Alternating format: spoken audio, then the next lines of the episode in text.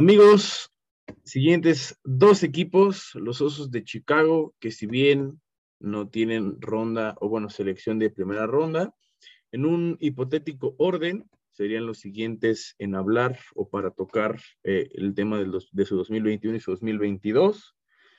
Unos Chicago Bears que siempre son complicados desde que se les recuerda mucho que draftearon a Mitchell Trubisky antes de Patrick Mahomes y de Sean Watson hace ya un par de añitos. Pero antes de empezar a hablar de ellos y de los Atlanta Falcons, le doy la bienvenida al siempre incondicional en esta breve serie. Sebas, amigo, ¿cómo estás? Bienvenido. Hola, amigo, y hola a todos los que nos estén viendo. Y, y bueno, como ya mencionó Gabo, vamos a estar hablando de los siguientes equipos y pues les toca a los Bears primero y ya después a los Falcons. Perfecto. Antes de continuar, no olviden suscribirse, darle like, compartir la plataforma en la que nos estén escuchando. También no olviden darle like a nuestras redes sociales. Ahora sí, empecemos eh, con lo bueno. ¿Qué sí y qué no de los Bears, Sebas? Al fin se pudieron deshacer de Matt Nagy. Tienen a Justin Fields, que puede ser su prueba franquicia pero nos decepcionaron, te lo pregunto, porque en las hot takes, si alguien de los que nos está escuchando se acuerda, el buen Sebas puso que Chicago iba a llegar a, playoffs. Digo, yo me atreví a poner a los gigantes ganando la división, pero eso ya es cosa del pasado, las dos hot takes de ambos. Pero ¿qué te, qué te gustó y qué no te gustó de los, de los Bears, Sebas? Uf, pues bueno, como aquí pusimos los pros, este, Robert Quinn tiene una muy buena eh, defensa junto a, los demás nombres, eh, como por ejemplo a mí me parece gran jugador este Danny Trevathan y Roquan Smith, que hacían muy buen equipo con, con Khalil Mack, y digo hacían porque bueno, sabemos que, que para cuando estén escuchando esto ya salió del equipo, entonces eh, pues yo creo que esa es una de las razones por la que lo hacen, porque pues tienen jugadores muy buenos, a Kim Hicks también, Robert Quinn, Trevathan con Rocco Smith. Creo que es una defensa muy, muy eh, sólida. Entonces creo que fue uno de los pros en esta temporada. Pero bueno, las contras, eh, no, los frontales no pueden hacer todo. Entonces creo que la, la, secundaria se vio un poco, o más bien un mucho ahí, este, pues afectada. Eh, teniendo de tercer cornerback a un Artie Burns, que es drafteado por los Steelers hace como 5 o 6 años y que en realidad para mí no tiene nada de talento, lo que demuestra que, su, que su roster es, está un poco vacío en cuanto a esas posiciones, tampoco sus safeties son de, de, grandes nombres, entonces pues también eso te da una defensa un poco, pues, ¿cómo decirlo? Pues desbalanceada, ¿no? Porque de nada te sirve parar la carrera, hacer sacks, si en algún momento en una tercera y largo te la van a completar o, o, o, etcétera, etcétera, ¿no? Entonces creo que fue uno de los problemas de, del equipo. Y bueno, a hablar de una contra grandísima, eh, la ofensiva en general y como pusimos aquí, el esquema ofensivo. Eh, ya por fin está fuera Matt Nagy, eso ya es un plus. sí. Y bueno, que también creo que le dieron oportunidad de más a Andy Dalton. Y bueno, también creo que un poco de culpa le, le, daría a Justin Fields. Y no tanto que tenga culpa, pero bueno, también no puede hacer grandes cosas también con las lesiones, como que no agarra ritmo. Y, y, bueno, como, como novato, tener problemas de, de, lesiones, aunque te pierdas una o dos semanas y regreses y después te vuelves a lesionar y te pierdes una, más el COVID, que me parece que a Justin Fields no le dio, pero, pero hablando de, de, que se rompe el ritmo con todas estas problemáticas, entonces, pues en general no fue nada, para nada un buen año para la ofensiva, digo, se rescata a un Montgomery con muy buenos acarreos y a un Darnell Mooney que pues sorpresivamente es el White 1 de los, de los Chicago Bears, digo, creo que nadie lo tenía en el radar y, y sale a relucir por ahí en, más o menos a partir de la mitad de temporada. Y, pues ya de ahí yo creo que no, no podemos decir mucho más. O sea, es un equipo muy desbalanceado, una ofensa que corre bien, pero no puede pasar, y una defensa que, para bien el ataque terrestre, hace unos cuantos sacks o, a veces, o muchos a veces, pero no tiene una secundaria que, le pueda ayudar. Entonces creo que sí necesitan eh, pues llenar huecos para balancear el equipo y poder hacer cosas importantes. Sí, solamente para complementar lo que dijiste, Fields, creo que esas lesiones también se deben al estilo de jugadas que mandaba Matt Nagy y quizás a la, a la, mala protección que le daba su, su, línea ofensiva, que también hemos comentado que, que debería ser reforzada. Eh, se les va un, un, Daniels a, los Steelers, pero creo que, que, dentro de todo podrían darle una mejor protección a Fields, que me parece que es su coreback franquicia y si me atrevo a, decir una, una hot take, no sé si tan arriesgada, pero a lo mejor algunos aficionados de Chicago estarán de acuerdo, es el coreback más talentoso que han tenido. O sea, no quiero menospreciar a Jay Cutler, pero, pero bueno, Jay Cutler tampoco es espectacular y creo que eh, Justin Fields es mucho más talentoso, pero claro, necesita también del respaldo de su equipo y sabemos que que el fútbol americano es, es, un, es un deporte en, en, conjunto para sorpresa de nadie. Van a decir brujo, pero, pero creo que es algo obvio por si, por si lo olvidaba, pero sí va, va más por ahí. Y sí, que bueno que, que, ya corrieron a Matt Nagy. Habrá que ver qué puede hacer Matt Everflus, pero el haberse deshecho de, de Matt Nagy, de su esquema ofensivo un tanto temeroso, tibio y reservado, creo que no, no queda mucho a la par de lo que es el estilo de, de juego de Justin Fields. ¿Qué también pinta el 2022 para los Bears? Para la gente que no lo sabe, no tienen pick de primera ronda. Podríamos decir que su pick de primera ronda este año también es Justin Fields, porque el año pasado en el draft 2021 hicieron trade para subir por él, ya que después de que los Broncos no lo eligieron, era su oportunidad de ir sí o sí por, por el ex de, de, de Ohio. El salary cap, la verdad, no es tan malo, tienen 36 millones aproximadamente. Esto gracias también a la reestructuración de contrato, bueno, al haberse deshecho del contrato de, de Khalil Mack mandándolo a los Chargers. Me parece que no fue el mejor trade porque les dieron muy poquito a cambio. Tiene un nuevo head coach, como se los mencioné, que es Matt Eberflus, que viene de, de ser coordinador ofensivo de, de Green Bay. Necesitan encontrar su receptor uno. Quizás Darnell Mooney demostró destellos, pero se sigue afianzando en la liga. Es un jugador joven, entonces podrían buscar a alguien más experimentado. El perímetro, que ya lo mencionaste, Sebas, y sobre todo desarrollar a, a su, a su coreback Justin Fields, sabiendo que no tienen eh, pick de primera ronda, pusimos eh, como jugadores a considerar algunos que podrían tomar en, segunda ronda. David Bell podría ser uno de ellos, es que quieren empezar a desarrollar, es un receptor rápido. Christian Watson, que, fue eh, uno de los receptores principales cuando Trey Lance jugaba en, North Dakota State. Este jugador también necesita desarrollarse un poquito más. Puede ser Daniel Falele, que es un tackle ofensivo, igual mencionamos lo de la línea ofensiva, Kyle Lamb, que es un corner de Florida, y Jalen Tolbert, que también me parece un, un receptor que puede tener aptitudes físicas eh, que pueden ser adecuadas para el estilo que puede implementar Everflux y a considerar en agencia libre para cuando ya estén viendo esto, escuchando, la agencia libre ya empezó, si no es que ya terminó para cuando lo estén escuchando.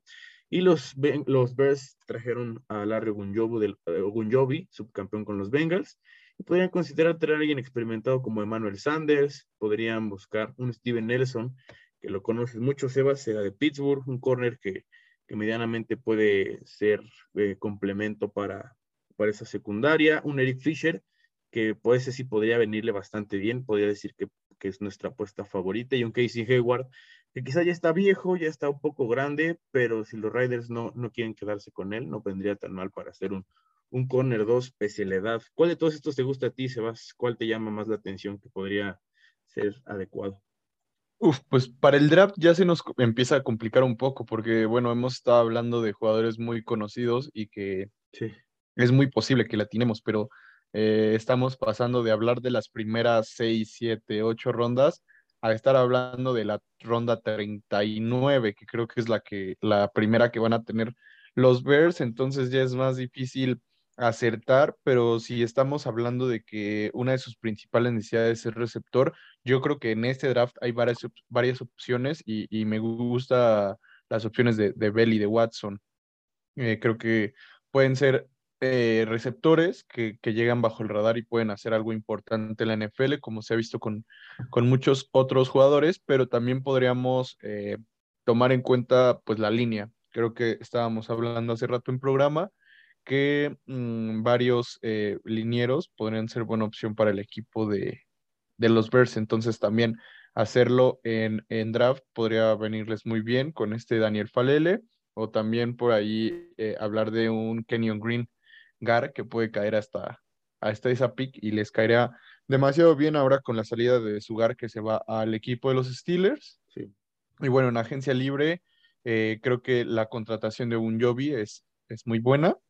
Y de ahí en fuera, pues no, no hay mucho que decir de los receptores. Sabemos que el mejor receptor es Allen Robinson, pero bueno, justamente acaba de salir de este equipo, entonces difícilmente creo que regrese. Por algo es que decidió eh, adentrarse en la agencia libre, entonces creo que les quedan pocas opciones. Emmanuel Sanders podría traer mucha experiencia al equipo y podría aprender muy, muy bien Mooney de él. Y, bueno, de ahí en fuera creo que ya lo platicábamos. Fisher puede ser un muy buen eh, fit para el equipo de, de, los Bears, porque bueno, sabemos que Justin Fields necesita protección para no recaer en las lesiones que, que tuvo esta temporada y, y, agarrar ritmo y mantenerse en buen nivel. Y de ahí en fuera, pues ya lo mencionábamos, ¿no? En, en cómo le fue al 2021, que tal vez pueden tener muy buenos frontales y backers, pero de nada sirve si tu si tu eh, perímetro no es bueno. Entonces creo que jugadores experimentados, aunque ya no tan jóvenes como Steven Nelson y Casey Hayward, caerían muy, muy bien. Y por ahí yo podría atreverme a decir que Tyron Matthew también puede llegar a, reforzar esa eh, secundaria.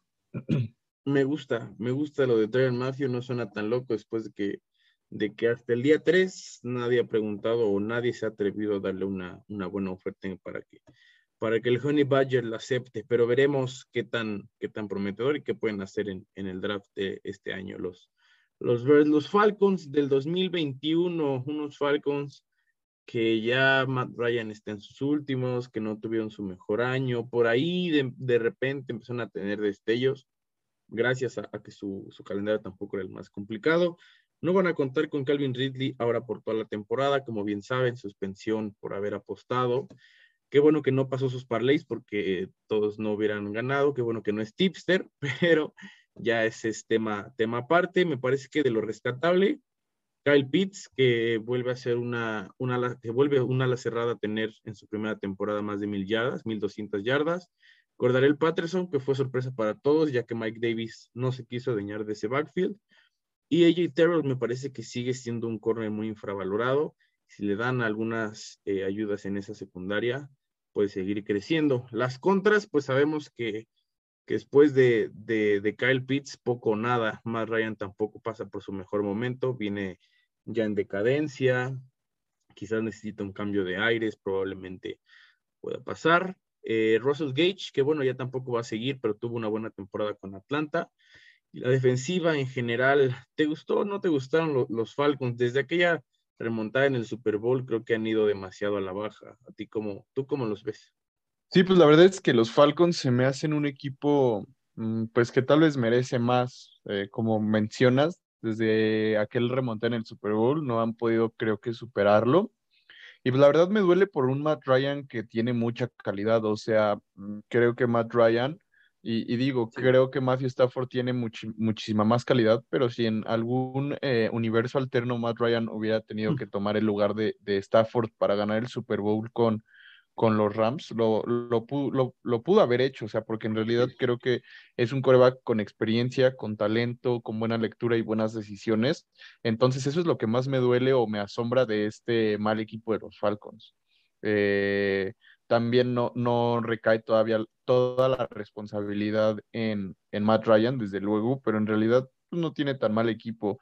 O sea, en realidad esta temporada creo que sí le falla un poco Calvin Ridley al irse. Y digo, tampoco le podemos echar la culpa porque él dice la salud mental es primero y creo que todos concordamos con eso.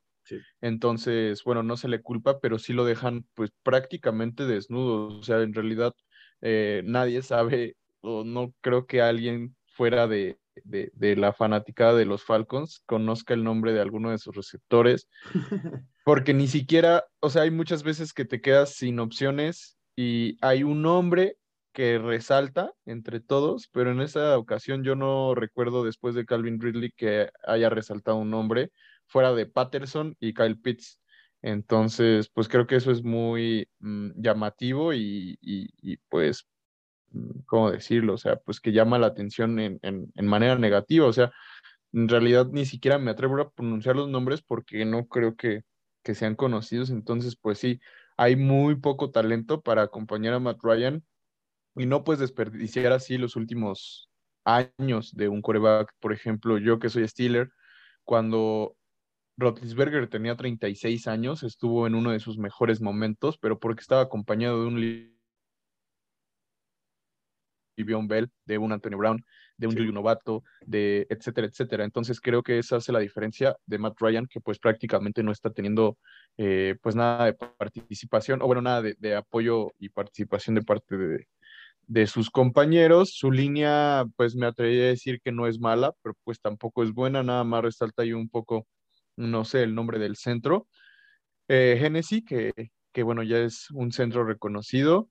Y, bueno, una defensa mm, que se ha reconocido por ser buena estos últimos años, aunque no ganan. O sea, creo que Atlanta es de ese equipo que no es malo, pero lo raro es que, que tampoco gana. Entonces, mm, pues a mi consideración no hicieron una buena elección el draft pasado. Pudieron haber hecho algo mejor con esa cuarta pick, aunque bueno, Kyle Pitts da resultados y creo que eso es lo, que importa. Bien dicen que el, orden de los factores no altera el producto, entonces yo lo último que, que draftearía sería un Tyrant, pero bueno, si ahorita ya tienen un Tyrant para futuro, pues qué, qué bueno y entonces pues hay que seguir con, con las demás piezas. Y todavía se, se, se, ven esos fantasmas del que hubiera sido esa ofensiva con Kyle Pitts, Calvin Ridley, y en ese caso si no se hubiera ido Julio Jones, pero bueno, solamente quedará en, en su posición. El 2022, ¿pueden ilusionarse los aficionados de los Falcons un poquito, aunque sea, Sebas?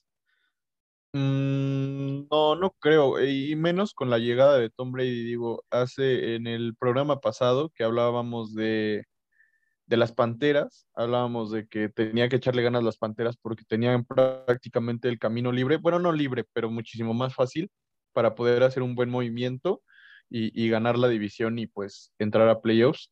Pero ya con el regreso de Tom Brady, eh, eh, ya se les complica a todos muchísimo porque es lo que comentábamos la vez pasada, las Panteras, en dado caso de que bueno, que Tampa no tuvo, bueno, no tenía coreback en ese momento, decíamos, no necesita ganar 13 partidos para estar dentro de playoffs, con que gane la división con 9, 10, ya estás dentro. Pero hay veces que estando en segundo lugar con 9 y 10 no te alcanza. Entonces, creo que se complica el escenario para estos tres equipos que están abajo de Tampa. Entonces, no, no les eh, diría que, se, que tendrían que ilusionarse porque porque bueno, no, no, es que no sé, o sea, de que pueden llegar buenos jugadores, pueden llegar buenos jugadores, pero siento que les falta más allá de unas cuantas rondas de, draft. Pero bueno, tienen un salary cap de 17 millones, que tampoco es tanto, te alcanzaría para un muy buen jugador o para dos más o menos, pero pues no se están moviendo en realidad en, agencia libre y cada vez eh, pues quedan menos jugadores de, de calidad. Eh, aquí el problema, la suspensión de Ridley, que es lo último que les quedaba en receptor y la verdad es que es un gran receptor. Yo creo que por eso también toman la decisión de dejar ir a Julio Jones, porque sabemos que Julio Jones también ya era muchas lesiones, pues ya es, es el receptor más viejo activo en, la NFL, si no me equivoco. Bueno, de los que están en, en gran nivel. Entonces, creían que con Ridley iban a tener ahí su, el, su sustituto y pues resulta que a la semana, no me acuerdo bien cuál fue, pero creo que fue como cuatro o cinco, decide no jugar la temporada y esta que va a regresar lo suspenden. Entonces prácticamente te quedaste sin nada por dejar ir a Julio Jones y, y bueno, es algo muy preocupante. Y, y sí, aquí pones, eh, o bueno, ponemos aprovechar los últimos años de Matt Ryan, creo que es muy interesante. O sea, muchos comentan que deberían de estar buscando ya su, su sustituto, pero podrías mejor usar esas rondas de draft, esas oportunidades en la agencia libre para traerle armas y en el momento que decida que ya se va a retirar, ya este, buscar un coreback, no sé qué tan bueno sea, pero hay veces que, no te resulta tampoco tener un backup tanto tiempo. Por ahí tenemos el ejemplo de Jimmy Garoppolo, de Jordan Love, de, no sé, por ahí no se me ocurre otro, pero lo interesante que aquí tenemos es el, al día de hoy el, el rumor de Sean Watson. Cualquier cosa puede pasar y en cuanto sube este capítulo puede que ya haya pasado con Deshaun Watson, pero esperamos, esperemos que no y que siga como una incógnita y, bueno, suena muy bien para Atlanta y podían buscar un cambio por Ryan para que Watson sea su futuro y, puedan empezar a buscar, pues más que nada, receptores como, como ya lo habíamos eh, dicho en el caso también del equipo de los Bears. Creo que también es otro equipo que necesita urgentemente receptores. Los Bears al menos tienen a Mooney, pero en este caso los Falcons sí no, no tienen a nada. La ventaja que tiene la pick 8, en donde creo que puede llegar perfectamente Drake London. Por ahí pusimos opciones de, corner, pero creo que pues AJ Terrell, digo, no puede hacer todo solo, pero sí cubre una posición importante. Entonces, para mí sería el mejor Drake London para esa pick número 8 y hasta podría ser que tengan disponible el mejor receptor en ese momento. O sea, que, los equipos, los siete equipos eh, anteriores no hayan tomado receptor. Y, pues la verdad no sé tú cómo lo ves, pero me suena a mí muy, muy posible. Jacksonville y Detroit, Houston y Jets no creo que gaste receptor. Gigantes tienen receptores. Carolina tienen receptores. Vuelve a estar New York, pero creo que les hace falta más defensa y ahí ya entra Atlanta. Entonces, eh, creo que pueden tener la posibilidad de traerle a Matt Ryan o al coreback que sea el mejor receptor disponible, que en este caso puede ser Drake London, Williamson. Eh, ¿Quién más se te ocurre? El otro, este. Chris Olave. Ándale. Ajá. aquí pones a Traylon Burks, que también es, es, buena opción. O un coreback, que no creo que gasten esa pick en un coreback, pero nunca, nunca descartamos nada. Y bueno, que, que retengan a su estrella de esta temporada, Patterson, y la estrella en mi fantasy. y este, y bueno, no sé, podrían buscar ahí algunas otras opciones, pero yo creo que sí se deberían de interesar más, más, más en hablando de primer pick y de, de urgencia ahorita en, el, en la agencia libre por su running back que regrese y traer al mejor receptor disponible. Estoy enamorado de Drake London y, creo que voy a coincidir demasiado contigo. Lo del coreback sí es lo que hemos repetido en todos los equipos anteriores. Pagar en, en el top 10 por un coreback en esta generación para todos es muy arriesgado y no creo que no lo vale. Podrían, en ese caso, cualquier equipo que lo, que lo quiera podría echarse un poquito para atrás, dar su pick y eh, obtener eh, rondas tardías como, como parte del trade, pero voy a coincidir contigo, estoy enamorado de Drake London. Es mi deseo para Arizona, pero obviamente hasta el lugar 23 es sumamente difícil que, que esto pase, entonces creo que eso sí se pueden ir en el top 10, top 12, y si pueden tomarlo, me parece que, que deberían hacerlo. En este caso, si tiene el mejor jugador disponible, pueden hacerlo y que mejor que sea Derek London para, para complementarlo. Y en agencia libre creo que sí deberían buscar quedarse a cortar el Patterson. Hace días se hablaba de que estaban ya en pláticas para extender contrato, lo hizo bastante bien. Eh, cumplió cuando se le pidió y le ganó el, el backfield a, a Mike Davis, que, que, bueno, Mike Davis tampoco es como que, que, eh, que ponga tanta resistencia. Entonces, me encanta mucho el, el, argumento que dijiste de, de, Drake London. Entonces, creo que, creo que va por ahí en agencia libre acordar el Patterson y ya dependiendo lo que, lo que hagan en estos días, también definirá lo que puedan buscar en, en, la, en el draft del, del próximo año. Y como siempre, Sebas, para terminar, la pregunta de siempre, ¿cuál de estos dos crees que tenga mejor futuro para esta temporada? No voy a decir a largo plazo ni, ni, a mediano, sino para esta temporada, ¿cuál de los dos pinta un poquito mejor? Uh, pues a diferencia de, equipos pasados, porque pues empezamos de lo peor a lo mejor, creo que ya empiezan a mejorar los equipos y ambos tienen mucho margen de mejora. También depende de qué puedan hacer en esta agencia libre y el draft que faltan 43 eh, días. Entonces depende mucho de eso, pero yo creo que los dos tienen mucho margen de mejora. Eh, me podría ir por eh, los Bears, por un Justin Fields que digamos que pues, es nuevo, todavía tiene que demostrar muchas cosas y también que llega con, con nuevo cocheo. Entonces creo que eso también a veces es muy, muy importante y más si eres novato. Entonces me iré por los Bears, que les va a ir mejor esta campaña que a los Falcons. Y también yo creo que a, a mediano plazo tienen mucho más futuro los Bears que los, que los Falcons, que ya se les está acabando la vida de tener un, un Matt Ryan, un, un quarterback que es muy eh, grato no tener que estarse preocupando quién va a ser tu quarterback para la siguiente temporada. Yo también creo que Justin Fields, porque va a ser interesante el esquema ofensivo que pueda desarrollar Nathaniel Hackett con. No, Nathaniel Hackett, ahora Matt Everflus. Matt Everflus, Matt, Nathaniel Hackett es el de Denver. Matt Everflus con, con Justin Fields. Y sigo pensando en lo que dijiste de, de Matthew Stafford y Matt Ryan. Si Matt Ryan hubiera sido el que hubiera buscado el trade, creo que hubiera tenido también buenos resultados. Y por eso, en dado caso de que los rumores sean ciertos y Deshaun Watson termine en, en Atlanta, me gustaría que Matt Ryan, eh, primero, hace una semana me gustaba para que llegara a, los Browns, que, que buscaran un trade, etcétera. No sé si llega a pasar, pero me gustaría ahora verlo en los Colts. Si todo esto, los rumores, si todo se conecta, creo que me encantaría ver a Matt Ryan buscando nuevos aires, sobre todo para esta parte final de su carrera, porque creo que todavía tiene un poco de gasolina en el tanque y todavía nadie duda de que pueda ayudar a algún equipo que quizás esté un coreback como lo que lo son los Colts. Pero bueno, con eso terminamos estos dos eh, equipos, Chicago y Atlanta. Para los aficionados que nos estén escuchando de sus equipos, ojalá les haya gustado. No olviden seguirnos. Sebas, ¿algo que quieras decir antes de despedirnos? Nada, pues ya saben, síganos en nuestras redes. Eh, compartan, también recomienden a sus amigos que les gusta la NFL. Vamos a estar subiendo contenido todo, todo, todo el año sin parar. Sí. Y, y pues nada, este, lo que siempre digo ya se va a hacer mi frase. Cada vez se acerca lo mejor. Eh, así hablé hasta que llegó el Super Bowl, pero ahora pues vamos a llegar a los mejores equipos, a los más interesantes y también pues ya se viene el draft, que la verdad a mí me emociona demasiado. Amigos, ya saben, ya escucharon a Sebas, suscríbanse, compártanlo.